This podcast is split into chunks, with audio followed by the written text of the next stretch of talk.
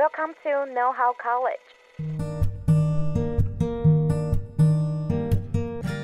大学问，大学生的大灾问。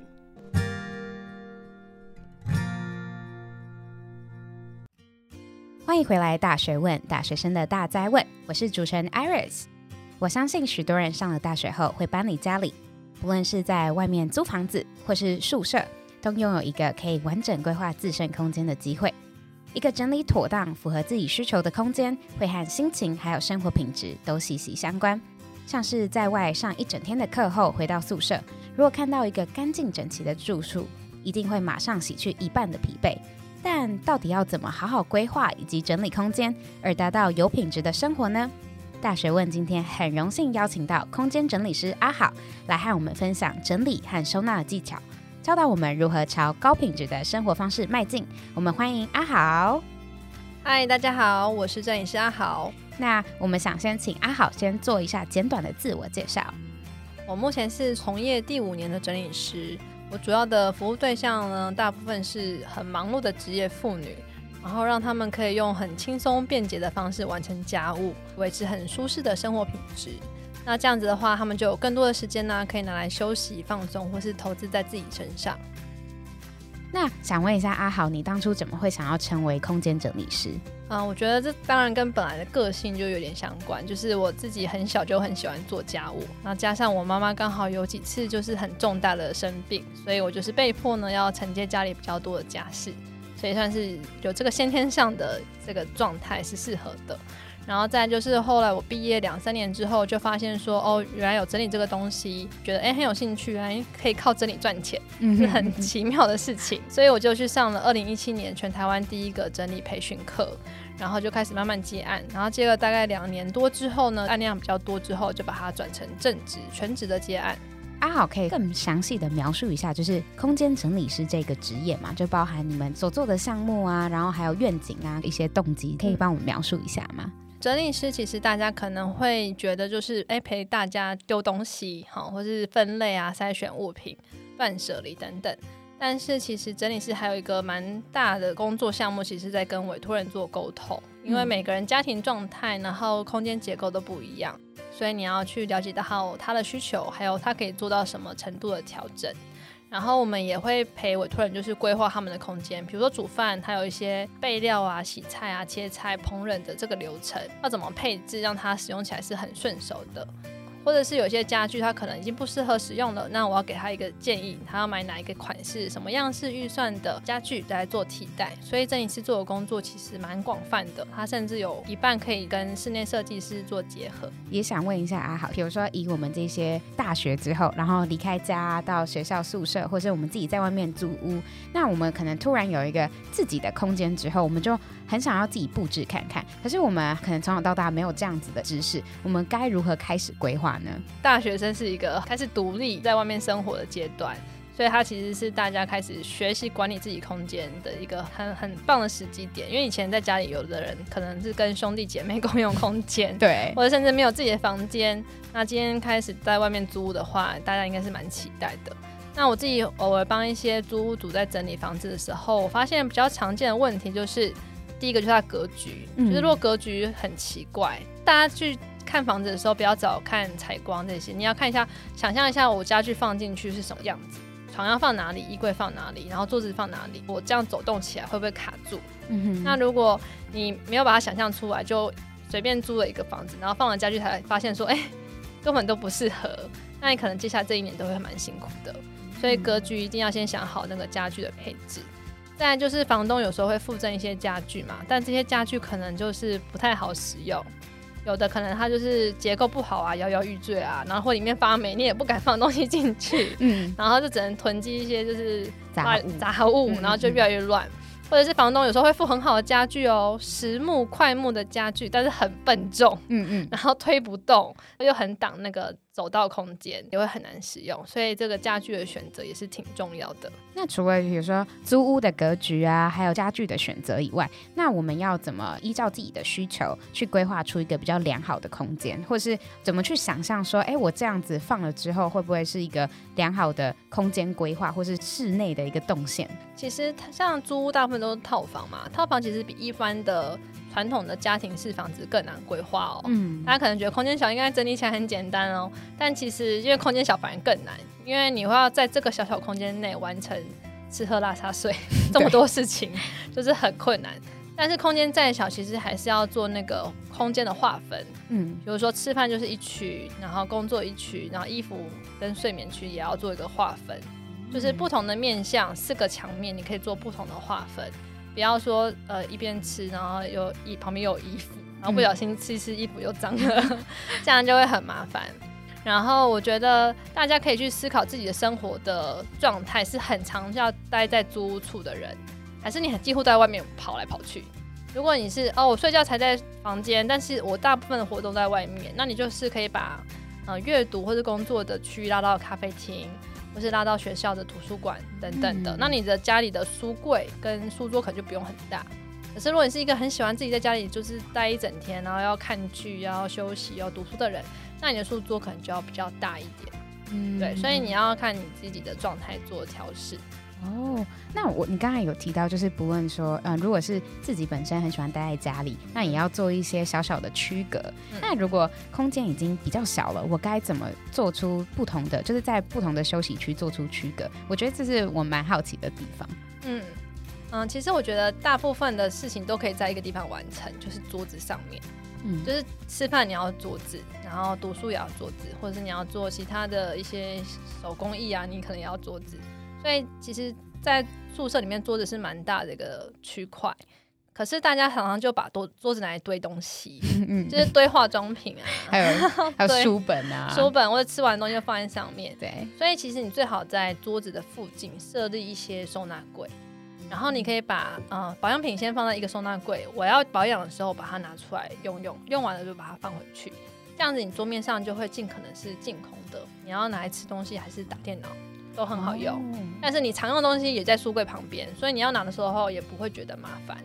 对，所以那个桌边的收纳空间其实是蛮重要的。哦，就是以收纳空间来区隔你在做不同的事情的时候，你需要的一些呃东西的呃那种嗯该怎么讲？柜子，柜子，对对对，对对或者收纳盒啊，嗯、就是把它一盒一盒的，这叫群组收纳。嗯。嗯哦，所以不一定要有一个独立的空间去完成独立的某件事情，而是一个共享的空间。可是你要在这个空间的基础上面有不同的收纳呃的柜，或者是你自己的规划，才会有比较完整的一个独立空间，在你做不同的事情的时候。对，就是它不会打架，就不会说哦，哦，明天吃的东西又跟生理用品混在一起。嗯嗯嗯，把它分开了。哦，那这样子也是学到一些新的一些空间规划技巧和方法。嗯、还有另外一个也是很困扰我的问题，哎，就是想问一下阿豪哲律师，就是我每一次可能开始规划东规划西之后，我就会开始想说，哎，那我这次可以采买到什么什么？比如说我想要买柜子啊，或者是想要买一些新的服饰用品啊，然后可以帮我就是。完善就是完美的，就是呈现我心心目中想象的那个小窝的空间。但是经过一个时间之后，它就会我就会发现，就是很多东西都会散落在角落啊，然后或者是东西都会开始变得很乱。我想问一下，如果说这种情况发生的时候，有什么好的方法可以拯救我的收纳坏习惯吗？其实你会觉得你已经收纳好了，但是过一段时间又变乱，有两个可能性，一个是你生活真的变得很忙。那这句话的意思就是说，你原本想象的生活跟你实际现在发生的生活已经产生落差了，已经不符使用了，所以你才会变乱。所以你应该是重新去审视，说你现在生活需要的是什么，嗯，是什么样的东西，什么样的物品，然后以及在哪边使用最合适，然后将它重新做一个大方向的调整。那这样子你就会归位的很顺畅，因为不可能你明明归位说保养品要放在 A 区，可是最后你都发现你都放在 B 区，嗯，嗯嗯，对不对？那表示说，哎，A 区其实跟你想象中不一样，它不好用，你应该放在 B 区。那这时候你就是把它重新做一个设定，之后都会在 B 区做归位的话，就不会再变乱。就你还要先思考一下你自己的生活习惯，跟你对空间的感觉。其实大家蛮容易被传统的规划方式限制住。比如说我们以前都觉得啊，女生就要有个梳妆台啊，然后在上面化妆啊、保养啊。可是很多人都不在梳妆台化妆保养，都在哪里呢？镜子前吗？就浴室啊，或者说哦，我洗完澡就躺在沙发上啊，其实我在沙发上保养。或是我洗完澡我就要睡觉啦，所以其实我在床上保养，所以根本不会把化妆品放在梳妆台上面。结果梳妆台的保养品都过期了。哦，嗯嗯嗯，我了解。对，阿好的意思就是说，其实要了解自己的生活习惯，对，并不一定是说哦，我放在哪里我就会在哪里用，而是你要融入到自己真的生活习惯之中，你才会有一个好的收纳方式。你可以记录你的生活轨迹，你会在什么时间点坐在哪里，在哪个时间点在那边做什么事情，然后把相关的物品设置在旁边，其实就会很顺。所以没有一定说什么东西就要放在特定的地方，而是以自己为主。嗯这真的是我第一次新听到的一个小小的知识，我觉得很有趣。那阿好也可以稍微分享一下，通常你在做收纳空间相关的时候，你会有什么样子的小撇步帮助客户啊，或是屋主做一个好的空间收纳吗？其实我们整理是很大一部分就是在跟客人做沟通，去理解他的生活。比如说我是没有小孩的人，我可能要去了解有小孩的人他的生活是什么样的样态。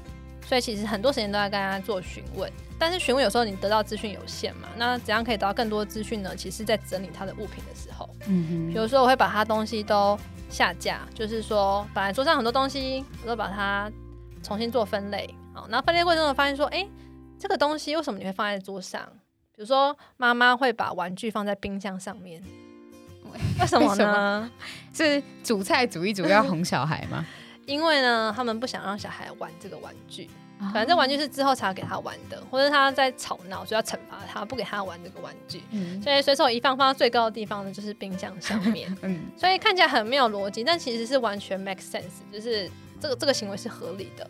所以，与其你硬要把它放在一个所谓正确的位置，不如按照他的生活状态去放。对，所以其实，在分类的过程中，在了解他的生活，认识他的物品。然后再才会进入到淘汰，就是说，哎，什么样的东西对你来说是不需要的，我们就把它淘汰掉。比如说，很多客人他会在整理衣服的时候丢衣服嘛，然后我都会多问一句说，你为什么要丢这件？他就会告诉我说，哦，因为它破洞了。嗯，所以我就知道，哦，破洞对他来说是不想要穿的衣服。但是有没有破洞还要穿的衣服呢？也有。有什么？很多男生 就是喜欢穿破洞的衣服，他们觉得破洞衣服就是最舒服的衣服，就是那个最符合你的身形，然后穿的软软烂烂的，他最喜欢的。所以他说破洞，说哦，我我要留下来，OK，那我就知道破洞是要留下来的衣服。嗯嗯嗯，对，所以淘汰这个过程在认识你的标准，就是你对物品的需要与否、偏好与否的这个标准。嗯哼，然后再来是我们会把剩下留下来的物品做定位，那就是回到认识他的习惯嘛。你会在哪里做哪些事情？然后我们整理有五个步骤，那最后一个的话是收纳。收纳就是我们已经把物品放在你定位好的地方，但是呢，你在使用上一定会希望它更好取用。比如说，你希望这个东西它呃很零碎，那我就用个篮子把它装起来。你希望不要有灰尘，那就加一个盖子。你希望它透明的很好找到，那我就选透明的收纳用品。你希望它遮起来不要看起来很乱，那我就选有颜色的收纳用品。所以收纳就是在做。柜体啊，或者是收纳品的选择，那下架、分类、淘汰、定位、收纳这五个步骤一一完成，那你的整理就大功告成了。那通常你要整理一块区域这样收纳会花多久的时间？还是也要看客户的大小啊，就是那空间的大小跟他们的需求？嗯，这是一个很好的问题。大家猜猜看，就是如果你请一个整理师去你家，大概六个小时，他可以整理几个空间？如果一个二十平的房子，嗯，整理师一个人去六个小时，可以整理多少？区域或是几个房间？我觉得一个哎、欸，一个哦，那你真的很有 sense，因为这样听起来就是刚才那个五步骤这样拆解很多，对不对？对。但是很多客人就会都会问说，你可以来一天，然后整理全家吗？那就是强人所难，强人所难。对。那我们一般来说，现在的整理师大部分都是双人到服六个小时，或是六到八个小时，大概可以整理两到。二加一个空间，那个一可能是一个玄关，比较小，嗯，或者是浴室，或者是比较单纯的空间。然后大的空间就是像厨房、餐桌、餐厅、客厅这样子。嗯，嗯，那我想特别多追问一个小问题，嗯，就是你觉得什么样子的空间整理起来最麻烦？我觉得是套房，真的很难。套房就一个小小的台北市套房这样。对，因为第一个就是它有很多复合性的功能，所以你要很仔细的规划，让它每个空间都有利用到，但是又要很合逻辑，让它使用起来很顺畅。嗯嗯，再来就是因为空间很小，所以整理师在整理的时候会很挤，就是我要跟很多东西挤在一起，然后我也想要移动物品的时候也要很小心。可是如果房子很大，就是动作可以更快一点，所以小空间其实是更难的哦。想要请阿好稍微举例，或者是有一些案例的分享，比如说收纳的一些小迷思啊，或者是你觉得很想要分享的一些小案例。我们来讲一个迷思，大家觉得整理是不是要贴很多的标签呢？大家是不是很喜欢买那个标签机？对，哎，这个要什么？这个要什么？对，这几年就是很常有团购标签机，大家都觉得哦，我要整理的很漂亮啊，每个地方都要贴标签。所以大家可能觉得说，哎、欸，很会做标签的人应该家里都很整齐，或是不需要请整理师吧？嗯嗯。但是我自己后来发现，有蛮多客户他们家很整齐，都有贴标签，可是还是请整理师哦。嗯，因为只有客户本人他可以维护很好，但是他的先生跟他的小孩都做不到。大家会觉得说，我整理把它分类的很细就不会乱了。但是如果你分的太细的时候，其实家人是记不起来的，可能只有当事人记得。那我会比较建议就是分类啊，不要超过。七个以上，就是大概在五到七之间是最好记的一个空间。比如说以文具来说，你会怎么分类呢？就是一个笔筒，然后所有东西都塞在里面，一个分类是吗？这样也是蛮好的啦。嗯，但是如果你是文具控呢，或者大学生很爱做笔记那种笔记控，嗯，笔跟笔嘛，然后什么、嗯、呃，立可带、立可白这种涂改的，改的然后呃，便条纸、便条的，嗯，然后嗯。跟其他 其他，那你这样很好记，对不对？因为只有四个而已。对，这四个。只是如果你分圆珠笔，然后铅笔、荧光笔、麦克笔，如果你说是笔，就光笔就分了五种。哇。然后橡皮擦又分不同粗细的，又分了五种。嗯。那你是不是就是会记不起来？对啊，就很困难。所以我们会先简单的分类，先分五到七个，然后你在下面再做细分。嗯。可是你不要一开始就细分，就是各式各样的，就会记不起来。哦、所以像我们就会分。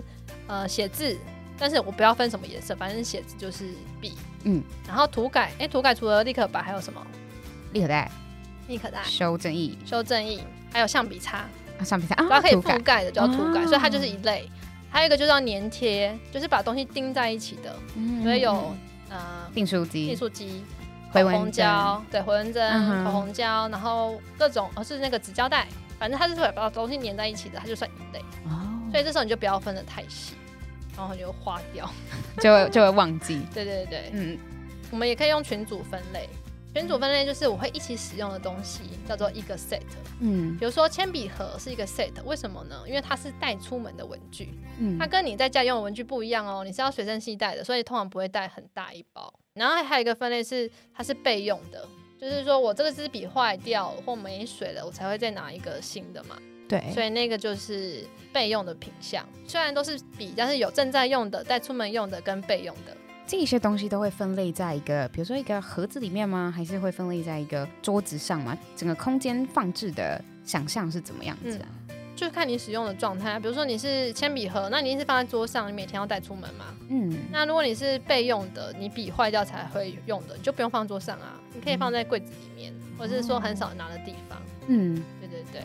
就不会混在一起。了解了解，就是依照你常用、偶尔用、库存，然后还有不同的分类，比如说写字啊，然后天年的，还有一个覆盖的这种，嗯、去做一个收纳的整理，会比较好维护你未来啊，或者是你接下来要做的事情。而且你家人也会就是一起维护，不要犯太细，家人就会把你破坏掉而已。哦，我懂了，就是如果你在整理空间或者是收纳空间的逻辑，也让家人知道，其实整个空间都是比较好维护的状态。没错没错，除了刚才呃有讲到的书桌上面，比如说以文具用品，刚才阿豪有举例的，那还有什么样其他的空间，就是可以帮我们做一些更详述的收纳的整理方式呢？像比如说衣柜吗，或者是什么书桌？我觉得我们可以讲衣柜，因为书桌的话，其实刚刚有讲到，就是你尽量把桌上要用的东西安排在。嗯，那除了我们常用的书桌之外，还有一个桌子蛮重要的，叫餐桌。嗯，很多人餐桌上面会放满什么呢？就是很多药品。有没有看到妈妈家、阿公阿妈家的桌子上，就是很多药、保健食品跟水壶，对，跟吃不完的水果这样子。嗯，那为什么我们常会把东西放在桌上？就是因为你餐桌旁边没有柜子，嗯，所以你水壶不知道放哪里啊，然后你常吃的保健食品也没有位置放，就会放在桌上。嗯、所以你希望桌子净空的好方法就是旁边有收纳区，然后再来就是衣柜吧，大家应该都最近在换季了嘛。对，就开始已经把那个秋冬衣服拿出来，然后塞不进去，就衣柜爆炸了。是衣柜的部分，我会给大家一个观念，叫做活化收纳。因为收纳大家都会觉得说收的很整齐就是收纳，收的很漂亮啊，或者看不到就要收纳。但是大家要想到一个想法，就是我收纳的目的其实是为了要活化物品而存在的。我把它收起来不是为了不使用，是为了我以后要更好使用，我才把它收起来的。所以，如果你的收纳方式是很复杂、很难用的，比如把它塞到床底下，过了两三年都不想把床打开来，那这样收什么意义呢？因为过两三年你打开的时候，你已经不想穿那些衣服了，你觉得它都过时了，或是已经变质了。所以，收纳的方向要以我可以让这个东西更好使用，而且更常使用它的方式来储存。衣服就是一个蛮常见的，大家很常会换季失败啊，就今年的衣服还没有就是穿到，你就直接先买新衣服穿的。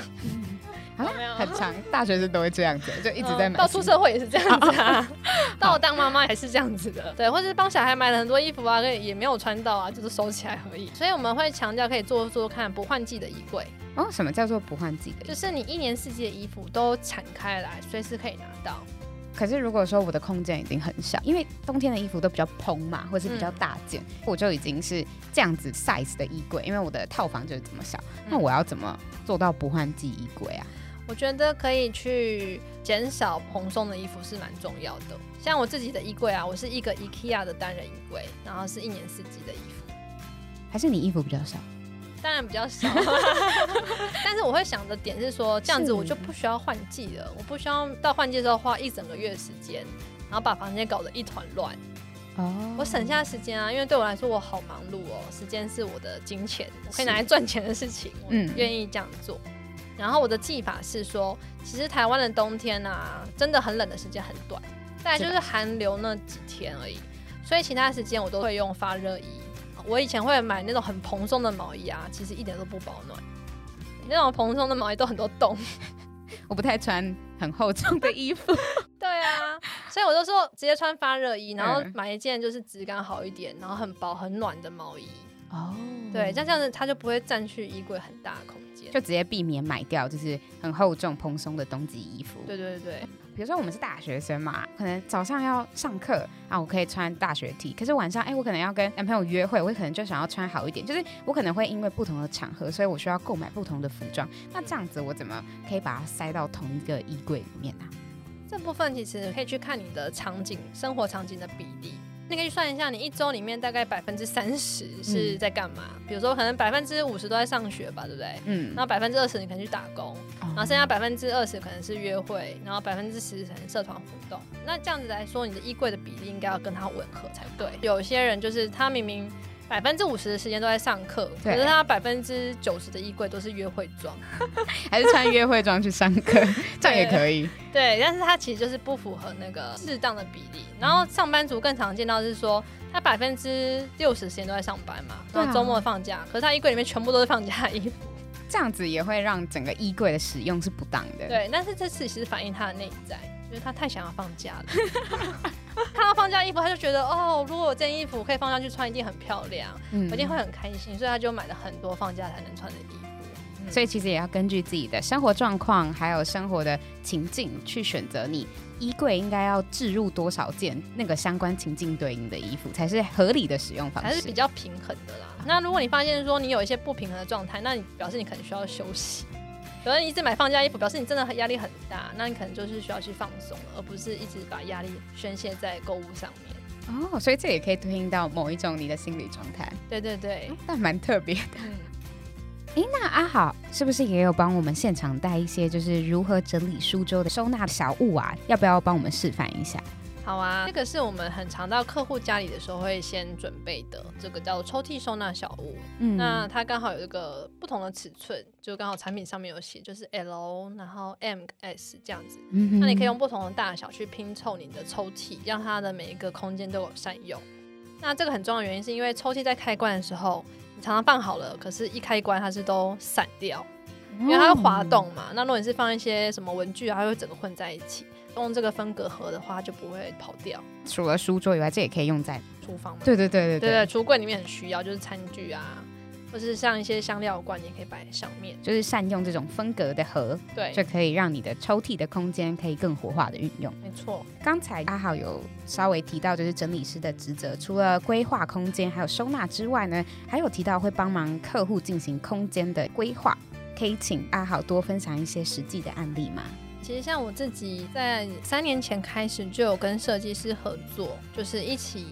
帮客人规划空间，我们常常在买房子的时候，你是想说，我今天要装潢的很漂亮，嗯，请室内设计师，然后帮你监工啊，然后画图面啊这些的。但是呢，你在找这些资料的时候，你看到的是不是先去看作品集，对，找你喜欢设计师，嗯，那些作品集是不是都很美？对啊，因为里面没有人啊，啊没有人住过，对不对？对，都是很漂亮。嗯，那你有没有看过设计师设计完之后，然后人们进去住大概一两年之后的样子？没有哎、欸。我看过很多，然后呢，都很可怕。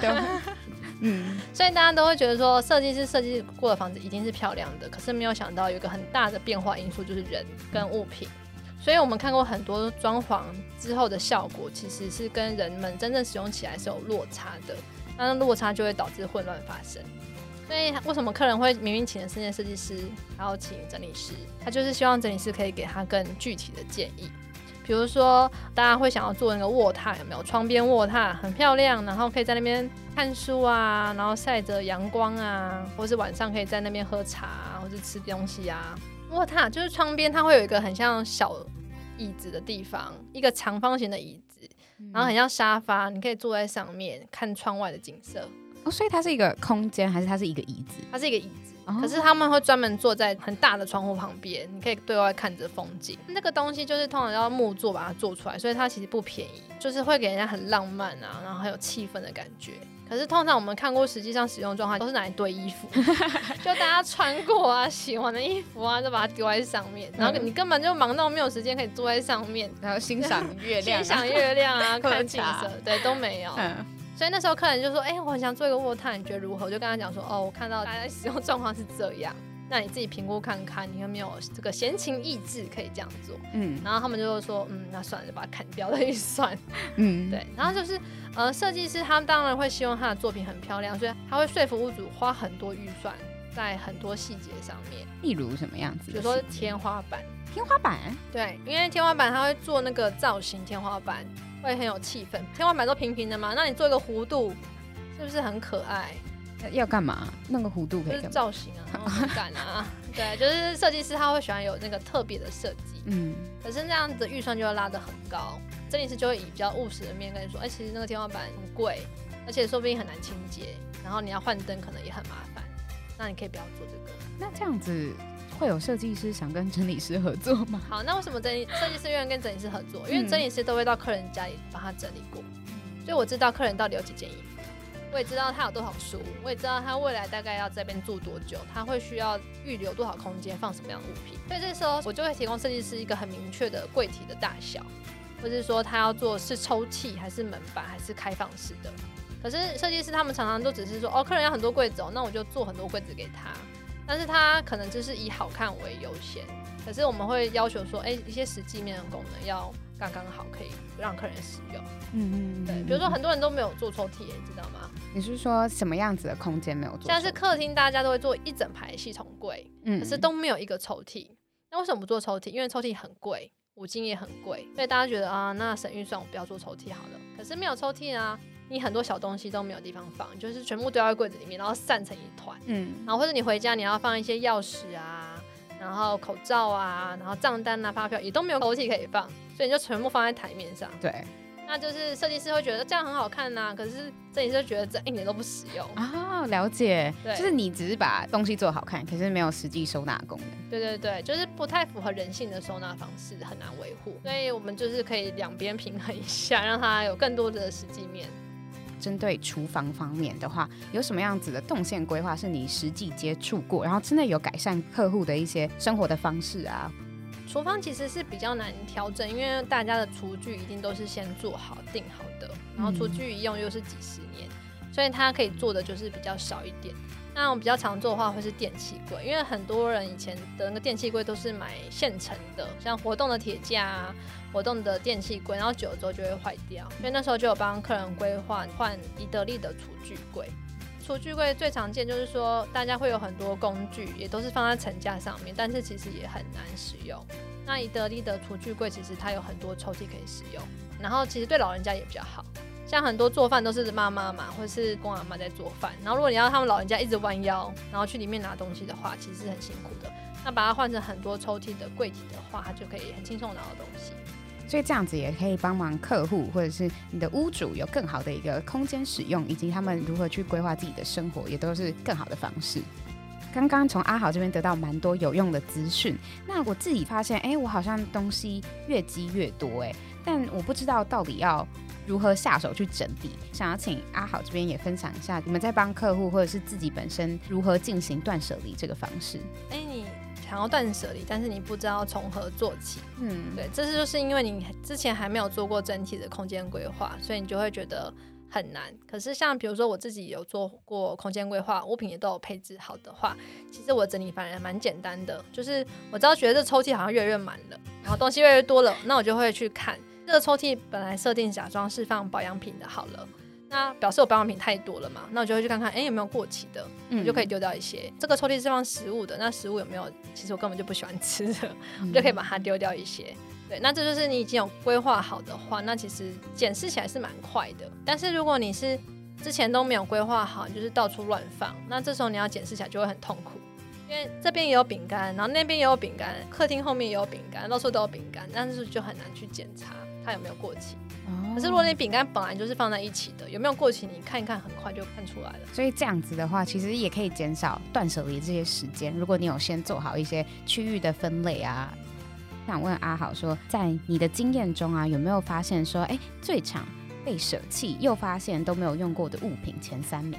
就是哎，大家都好像很常用啊，哎，很常买，买了很多，结果根本就没有用到。其实有效期的东西是还蛮容易过期，然后就是完全没有就放到坏掉，像是保养品跟食物。嗯，保养品为什么是保养品？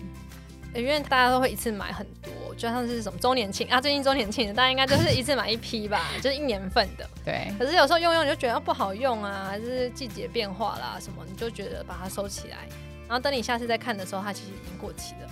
嗯哼，然后食物就是大家很常会去 Costco 买一整箱，嗯，然后回来吃了两包之后觉得不好吃，可是剩下的丢掉你又觉得很可惜嘛，你就想说那先放着好了，可能改天送朋友什么什么的，嗯，然后到最后还是过期了，就是还是丢掉比较好。对对对，或者是说你可以先去网络上买一两个试用的，比如说你想要吃 Costco 的番茄罐头，那你不要一定要买番茄一整组，你可以先去网络上买代购的，先买个两罐吃吃看，嗯，你觉得它蛮好吃的，那你下次再买一整组。其实节目也快到尾声了，然后这边我其实还想问最后一个问题，是关于整个整理师，还有就是你自己的一些想法，就是你觉得最后帮客户啊，或者是屋主整理完，或者是这些收纳啊，还有这些规划空间，你觉得最大的反馈在屋主或者是你的客户身上，他们最大的一个真的很有用的一些想法会是什么？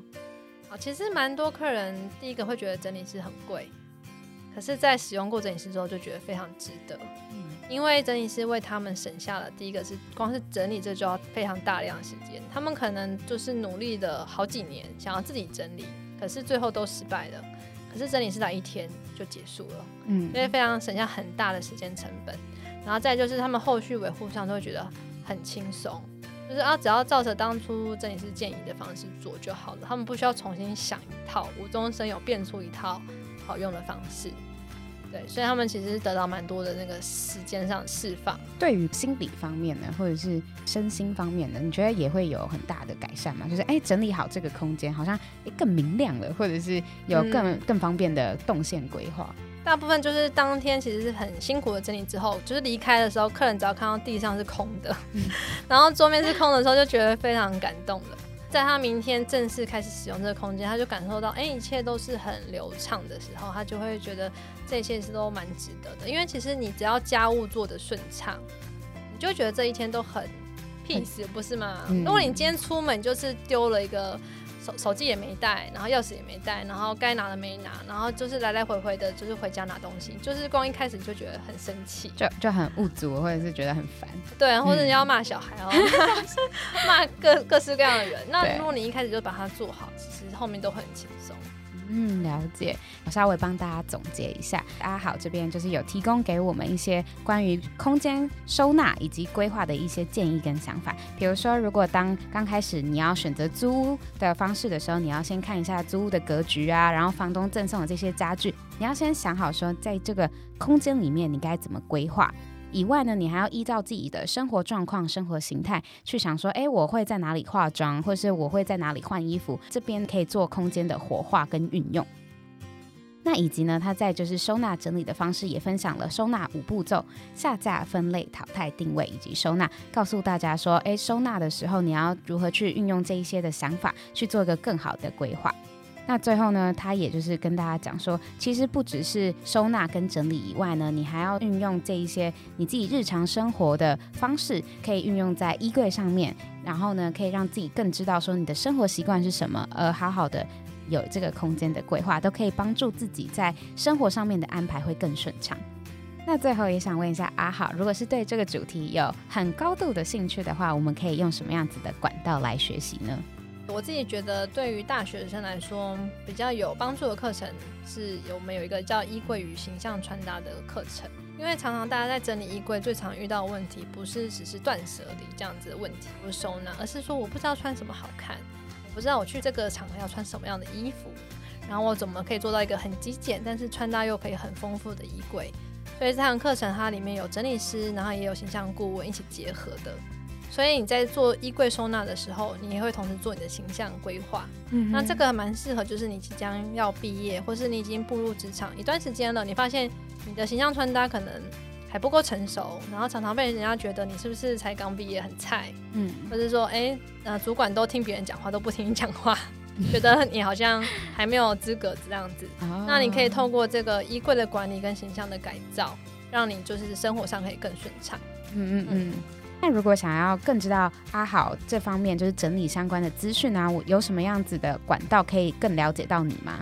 可以来追踪我的粉专或者是 IG，它的名字叫做整好整理到好，然后奇迹女子的人生整理。嗯，非常感谢今天阿好答应大学问的节目邀约，我相信听众们在听完今天的一些分享啊，还有整理技巧后，都学到了蛮多实用的资讯。是不是也有一个好好的时间可以整顿一下自己的房间呢？那我们今天也谢谢阿好的分享，我们大学问就下次见喽，拜拜拜拜。如果你喜欢今天的节目内容，欢迎到大学问 IG 追踪支持我们，并在各大平台订阅我们的节目哦。我们下次见，拜拜。